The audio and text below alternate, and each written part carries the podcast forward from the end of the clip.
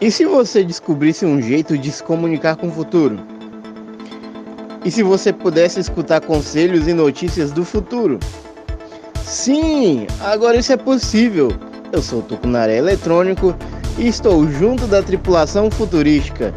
Viemos para trazer notícias e conselhos, então apertem os cintos e tenham todos uma boa viagem. Bem-vindo a mais um episódio de As Apocalípticas, o podcast que te transporta para 2030. Eu sou a Princesinha da Baixada e serei a sua capitã nessa viagem. Bom, e eu não estou sozinha nessa viagem, eu estou com as minhas companheiras, as minhas colegas, as minhas amigas futurísticas. Se apresentem, meninas. Oi, gente, aqui é a Bifuturista e hoje o beijo LGBT é de bissexual porque estamos no mês da visibilidade bi. Hum, muito bem. Aê. Da visibilidade da gata. Milituda. Namastê, amados. Eu sou a Madame Tijuca e eu vim aqui para contar que se você acha que você vai resolver toda a sua vida comprando cristais, você tá certo. Ou não, né? E aí, pessoal, aqui é a Piranha Acadêmica e eu venho hoje com uma famosa citação sobre relações sexuais e a posicionalidade no sexo. É o seguinte: por isso que com burguês eu sou ativa, para comer o cu do capitalismo. E com proletariado eu sou passiva, porque quem dá aos pobres empresta a Deus. ativona, ativona. Segura os cus. E aí, pessoal, tudo bem? Eu sou o Tucunaré Eletrônico e aqui no Pará a gente tem uma dança típica chamada treme. Mas no meu caso é ansiedade mesmo. Então, se você me ver tremendo, por favor, me abrace. Vontadinho. Lembrando que a gente também tá no setembro, no setembro amarelo, né? Verdade. É, me abrace. Ai, pessoas, aqui é a Lady Periférica, vindo do futuro, trazendo conselhos, tapa na cara, é, falando que pode sim piorar muito mais nesse episódio aqui de hoje. E é isso. Vergonha. Bom, essa é a nossa tripulação altamente preparada e qualificada para te ajudar nos seus problemas. Então, se você precisa de um conselho, precisa de uma ajuda, é só mandar uma carta para a gente, porque é assim que a gente vai conseguir se comunicar. E para mandar a carta de hoje, e para mandar a carta, eu vou escolher uma pessoa diferente hoje, porque todo episódio ela fala, né? Como é que faz para mandar? Então, acho que todo mundo aqui já decorou, então vou pedir para a Piranha Acadêmica falar. Como é que faz para mandar uma cartinha pra gente, Piranha? Gente, só nos seguir no arroba apocalípticas no Instagram. No arroba as gente- apocalípticas. As Apocalípticas. E lá na descrição da bio vai ter um link para você escrever sua cartinha. Pode colocar um codinome legal. Aceita fic também. Seja criativa, seja, seja criar um Sejam nome. criativas. E é isso, nos sigam no Instagram. É, e se você não tem Instagram, você pode mandar também pra gente por e-mail no apoca.podcast.gmail.com. Bom, se então. você não tem Instagram nem e-mail, tem conta bancária. Pode mandar para nossa conta que é a 001. Exatamente, exatamente. Nosso PicPay tá aí na tela, brincadeira. É, bom, vamos então para nossa primeira cartinha de hoje. Eu vou pedir para Madame Tijuca ler pra gente nossa primeira carta. Vamos lá.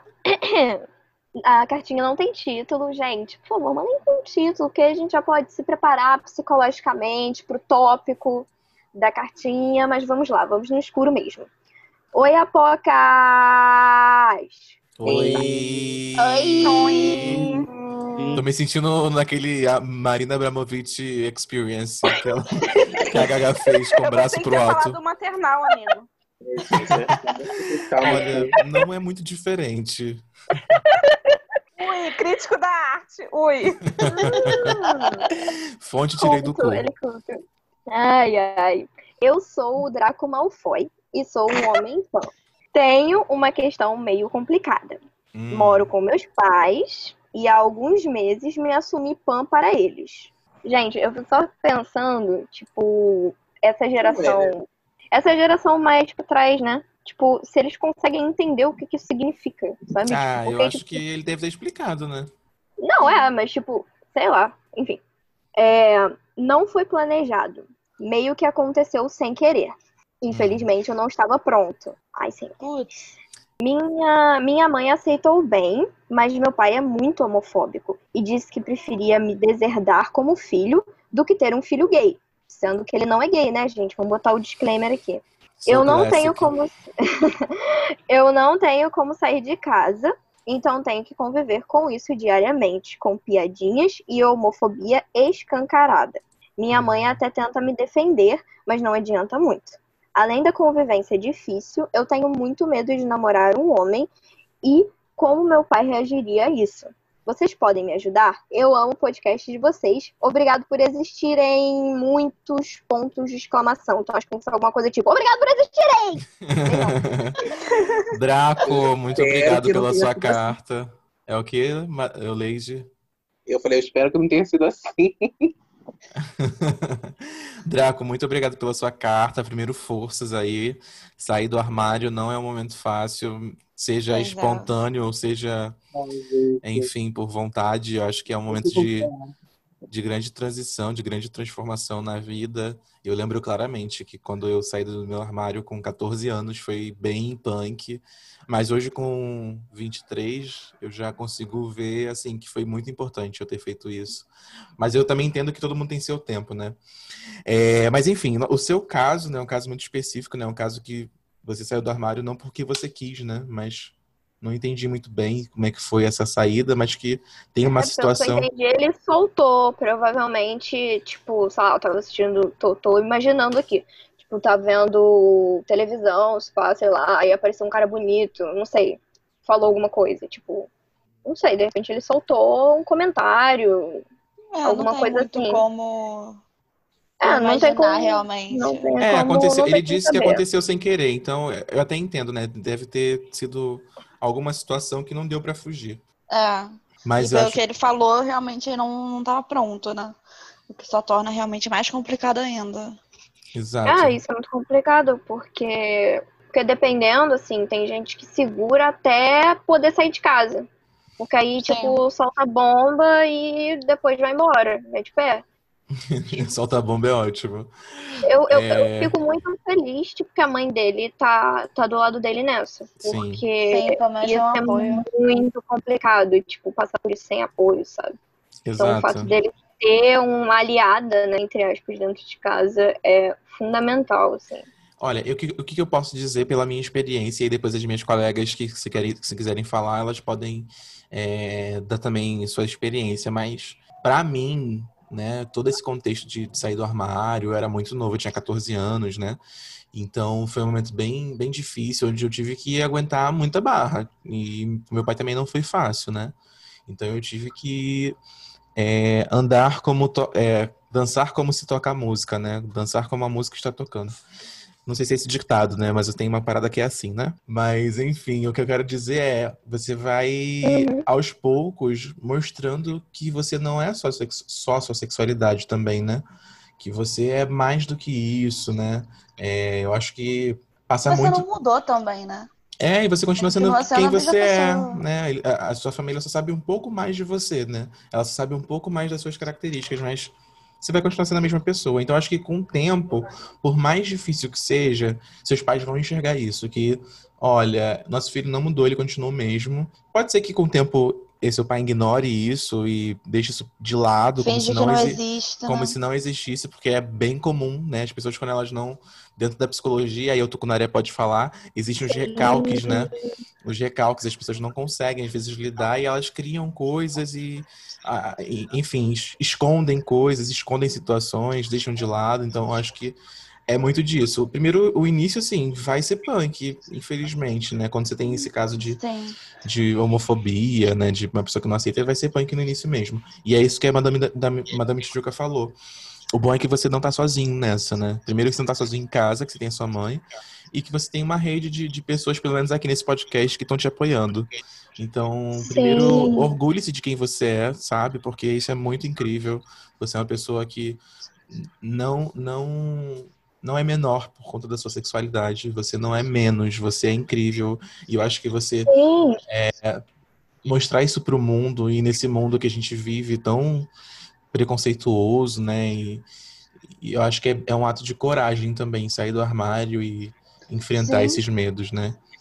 Então, Tem, é muita força, muito, um ato de, de, de força e de, e de resistência, né? E, e isso que a princesinha falou é muito importante. Você não tá sozinho e buscar ajuda não é um, um sinal de fraqueza, não é uma coisa que, que é ruim. Eu acho que sempre que você tiver essa necessidade, tipo, de repente procurar uma, uma escuta qualificada, um psicólogo, ou que seja um desabafo com algum amigo, ou em alguma comunidade de apoio, eu acho que é super válido também para te ajudar a passar por isso. Exatamente.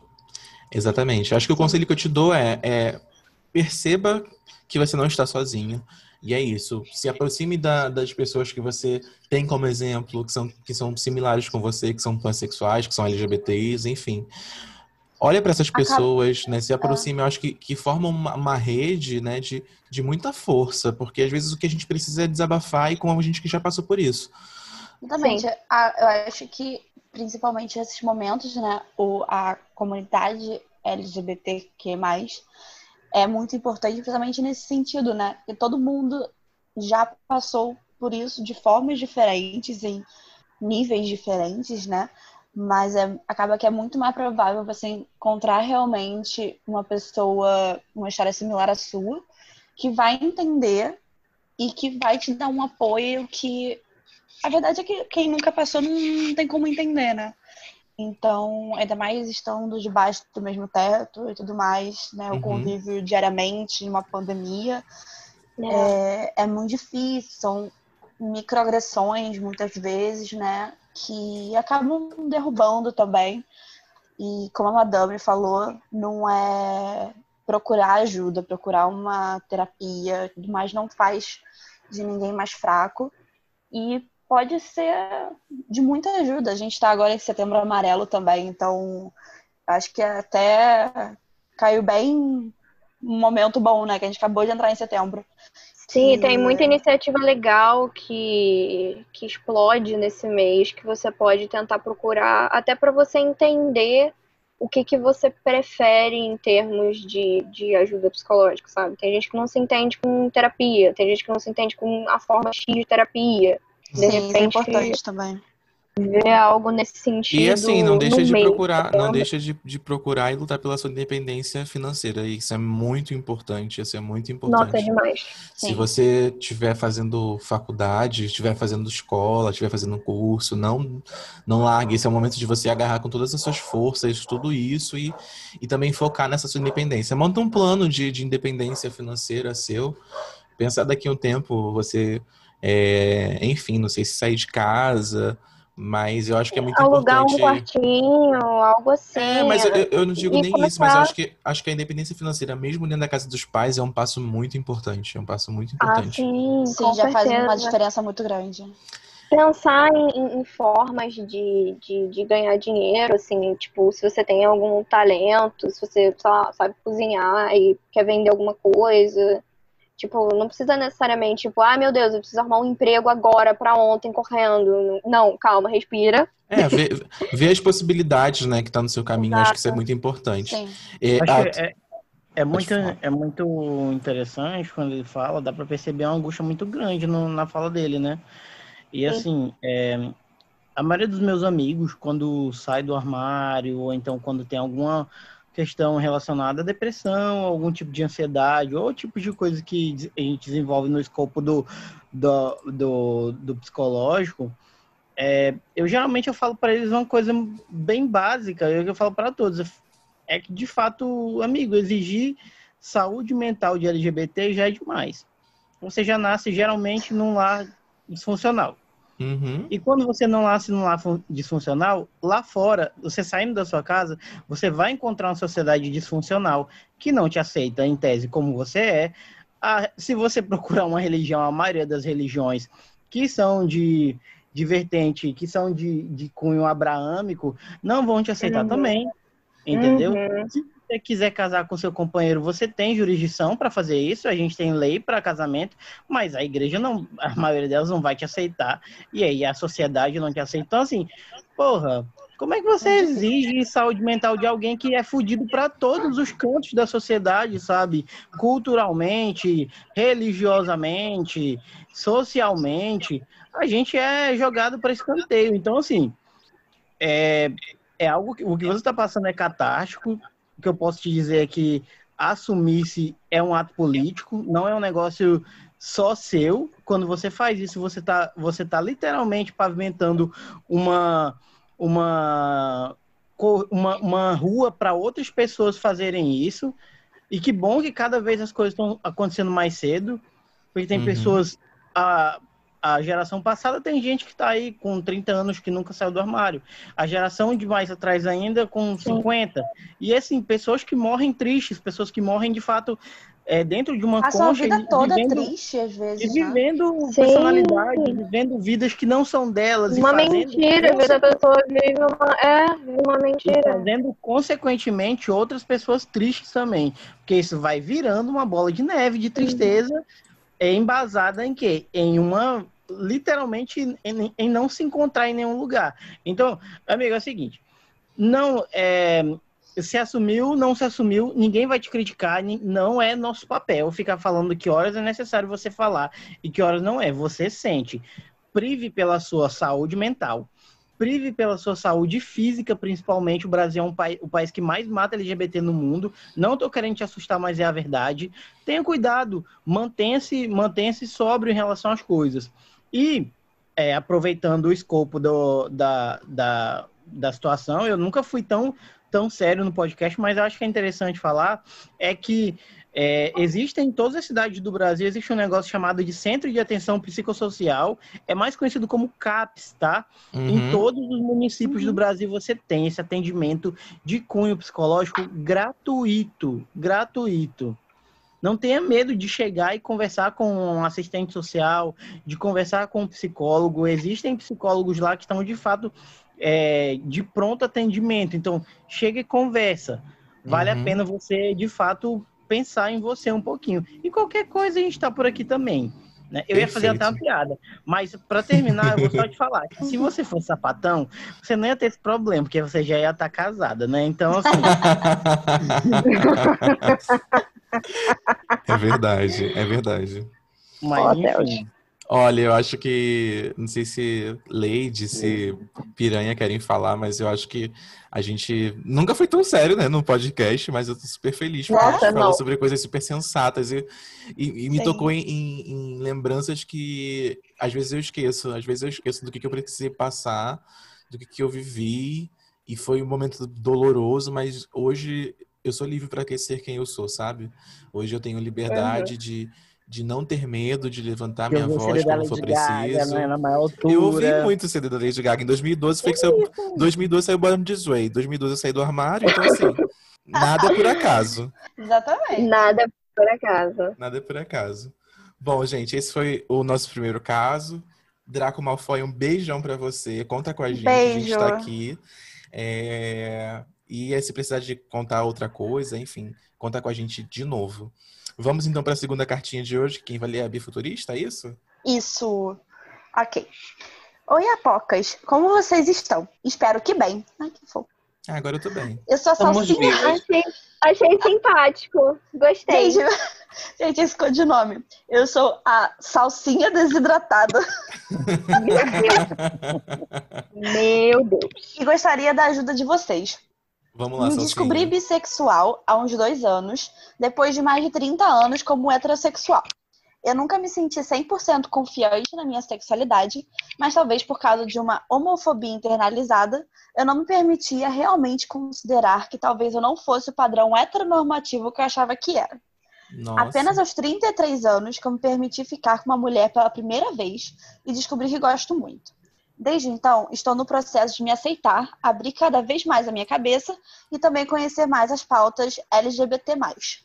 A minha questão é: apesar de gostar de, muito de mulher, eu não me vejo namorando uma.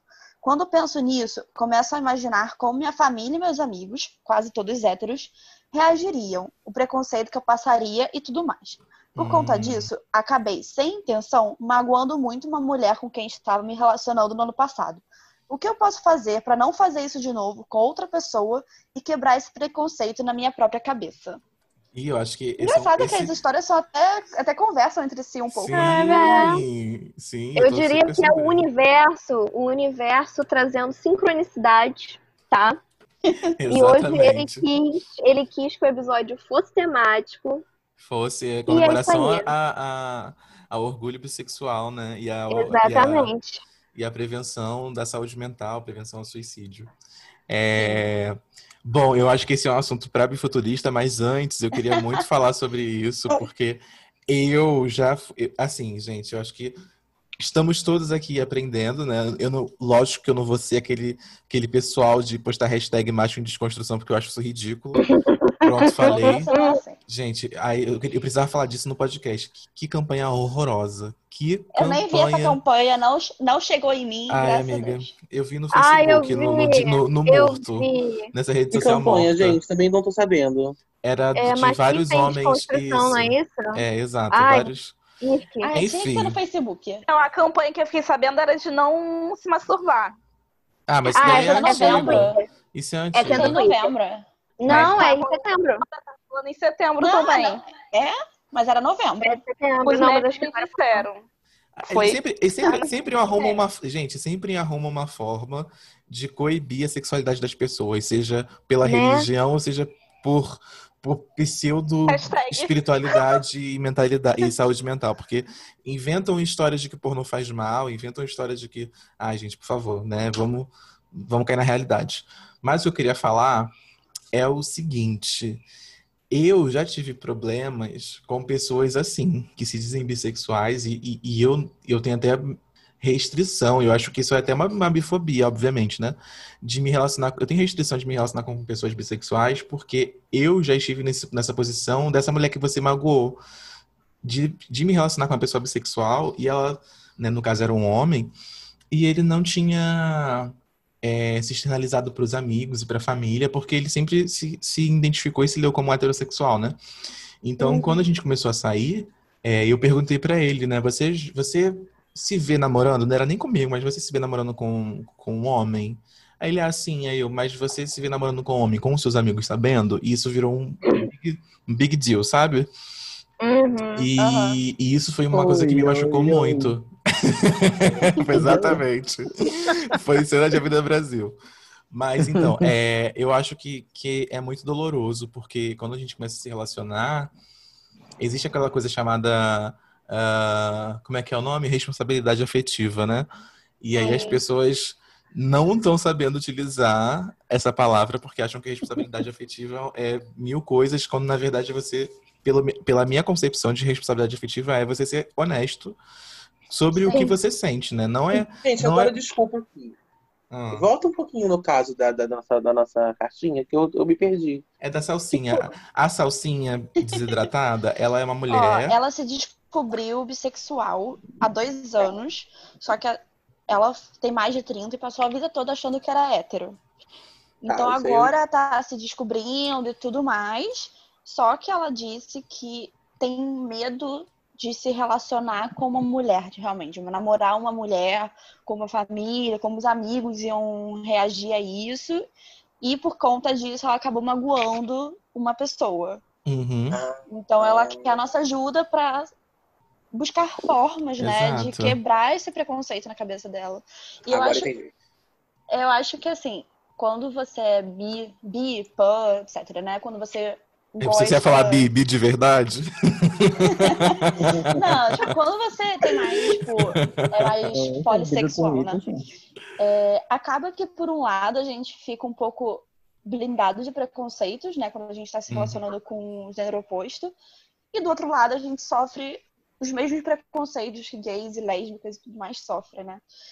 Então, é, é complicado isso, porque quando você fica muito tempo, quando você tem relações heterossexuais, que você não, meio que não tá vivendo diretamente aquilo na sua pele, Uhum. você acaba se desprendendo um pouco, não da sua sexualidade em si, mas do outro lado dela. Eu Não sei se ficou um pouco confuso, talvez. Hum, tenta de novo, que eu não- acho que eu não entendi. É, é, É porque porque, tipo assim, quando você tá namorando, eu, eu sou uma mulher bissexual. Se eu tô namorando Uhum. um homem, eu estou numa relação hétero. Então eu vou com ele pros lugares, eu não vou sofrer nenhum tipo de preconceito. Eu acho que não, mulher, amiga. vou Eu acho que, eu acho que é assim. Eu Não, acho que se então, você tá numa relação é, quer dizer, se você tá com um cara, você continua sendo bissexual, né? Tipo, ponto. Não, não tô falando que eu seja isso, eu tô falando nos olhos das outras pessoas. Uhum. Entendeu? Tipo, por exemplo, quando eu estava namorando um cara tempos atrás, uma amiga minha virou e falou: Ah, então você agora é hétero. Eu fiquei, não, eu sou uma mulher bissexual numa relação heterossexual. Porque quando você está numa relação heterossexual, acaba que as pessoas meio que às vezes esquecem. Entendeu? Sim. Então eu acho que no- o medo dela é porque justamente não conhece esse outro lado de estar num relacionamento homossexual realmente e ela tem medo dos preconceitos que ela vai, vai sofrer com isso, né? Que por bem de estar mal sendo é lida, isso. né? Como, como, como- acho que É, acho que é isso. De- exatamente. estar sendo lida como. Entendi agora o que você quis dizer. E eu, Eu- acho que assim, além de tudo isso, uma coisa que não, eu acho que não se fala tanto quanto sexualidade de gênero, gênero é também a atração romântica, né? Que você pode ter um desejo sexual por mais de um, um sexo, mas não se interessar romanticamente por, mais de um. Também Uhum. tem isso. Então eu acho que para ela é até um trabalho de entender se é realmente um medo, né? Se ela não tá conseguindo se envolver com uma mulher por causa desse medo, ou se de repente ela não é birromântica. Se de repente Eu- ela se sente atraída sexualmente, mas não Entendi. se sente romanticamente. Entendi. Eu super entendo esse, assim, super entendo, entre aspas, entendo academicamente esse ter esse rolê de. De é, porque de, de forma, de forma assim, literal nas palavras, né? Mas eu acho que cabe uma, uma problematização nessa questão de, de por que que você. É, é aquela mesma. É, não é, é uma falsa simetria eu falar isso, né? Mas é quando a gente questiona por que que você não se relaciona com pessoas negras, eu acho que você também tem que se questionar, tipo assim, não- não que é o seu caso, né? Mas eu tô dizendo que é, se questiona por que, que você não, não tem um- uma relação afetiva romântica com uma, pe- com uma mulher, dado que a gente vive numa sociedade que a gente vive, né? Com Sim. todos esses preconceitos e com todas, enfim, perpassado de todas essa- essas, essas, essas histórias, essas vivências, se per- eu acho que cabe uma problematização, sabe? Se você tá se Eu colocando também hoje. acho, eu também acho, até porque justamente tem muita dessa homofobia internalizada, até como a própria Salsinha falou, sabe? De você é. já, você meio que botar um bloqueio por medo de viver um, um relacionamento que você sabe que vai passar por dificuldades. Ela tá conta da sociedade. anos que ela falou que tem? Mais de É. 30, né? Então, a É, ela falou que se dois descobriu aos anos. 33. Então, ela passou 33 anos da vida sem se relacionar com pessoas do mesmo sexo. Então, acho que pra ela é, é muito difícil. É, acho que é um processo, né? Tipo, até É. ela É entender. isso. E também o só, próprio só dela, só dela perceber isso e mandar pra gente essa questão já é um avanço, eu acho. Mas aí Também. ela tem que avançar mais, e aí eu já não tenho mais muito a dizer sobre. Avance mais. não é- Eu já acho que não é um processo. Eu Não, já mas acho que não é também, um assim- processo só dela. Acho que se você for olhar assim, as relações é, é, lésbico, lesbo, lesboafetivas, elas sempre foram diminuídas ou ridicularizadas pelas pessoas. Uhum. apesar das mulheres serem sempre objetificadas, né? é, as relações afetivas de mulher para com mulher sempre foram muito é, levadas na brincadeira mesmo, né? Uhum. Até mesmo na mídia, né? Quando- Sempre, Sim. sempre. Quando o homem fica com o homem, é uma é, um, é abjeto porque é, você está se comparando literalmente a um relacionamento. A você tá, na verdade, você está entre. Ok, a gente, ó, dentro dessa questão da cultura, você está se comparando ao papel da mulher de se submeter ao homem, né? Freud ia falar mais ou menos isso. Agora tu fica imaginando que se a mulher já não é levada a sério na cultura é, e o homem quando tem trejeitos mais femininos não é levado a sério porque parece mulher, sabe? Você vê que a cultura ela já é ela já é errada por natureza, sabe? Então Uhum. assim Sim. a mulher já desde cedo ela já é, já é ensinada na escola em todos os lugares que ela é uma figura de segundo de, de de, de não protagonismo Uhum. em um mundo de homens. De plano de E fundo. até os homens que são mais femininos, que tem, possuem uma, uma aura feminina, que possuem trejeitos femininos, são considerados também em segundo plano porque se parecem mulher. Então você imagina que há toda uma, uma trama cultural e social em volta da, do, do, do desmerecer da mulher, sabe? Então, assim, quando- gente, quando eu comecei a namorar, eu, eu pensava, era tão difícil, eu ficava imaginando casando, porque desde quando eu nasci, foi, me foi ensinado que um homem não pode casar com um homem, entendeu? Então eu tive que desconstruir a ideia de que eu poderia sim ter um relacionamento com uma pessoa do mesmo sexo. Mas ao mesmo tempo, na minha cabeça parecia um teatrinho. Por quê? Porque era como se, era como eles queriam que eu olhasse essa questão, sabe? Então, o que os meninos estão falando para você é de fato isso. Passa por uma desconstrução. Eu, sinceramente, recomendo você procurar um psicólogo para você levar essas questões para lá. Você precisa desconstruir muito, porque não cabe na minha cabeça, não cabe na minha cabeça você rejeitar tanto, tanto ficar com a mulher. A minha ideia, o que eu absorvi da tua história é de que você não foi para frente com o relacionamento com a menina, porque você não se levou a sério bastante de acreditar que você poderia estar no relacionamento com a mulher.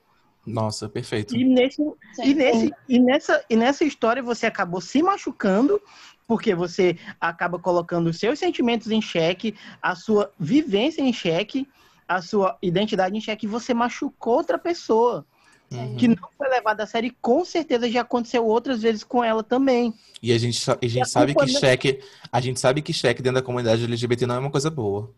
Não, não, é. não, imagina. Não, é, cê- imagina o quanto deve ser. E, e eu vou logo tirar isso das tuas costas. A culpa não é tua, sabe? Foi Sim. introjetado na tua cabeça isso. Não, não é nem um pouco. E tem a questão também de, da fetichização do relacionamento de mulher com mulher, sabe? Então, tipo, é Uhum. assustador. Que é- você É um pensar peso também. É, Tipo, você tá medo. andando na rua com a tua namorada e aí, tipo, um É. cara aleatório, nojento, vai chegar pra você e perguntar se, ai, posso participar? Tipo, você nem conhece É. essa pessoa e, Ser tipo, você mulher já dá direito. medo, né? Aham. Pô, já E tem passa muita coisa, diversas né? questões.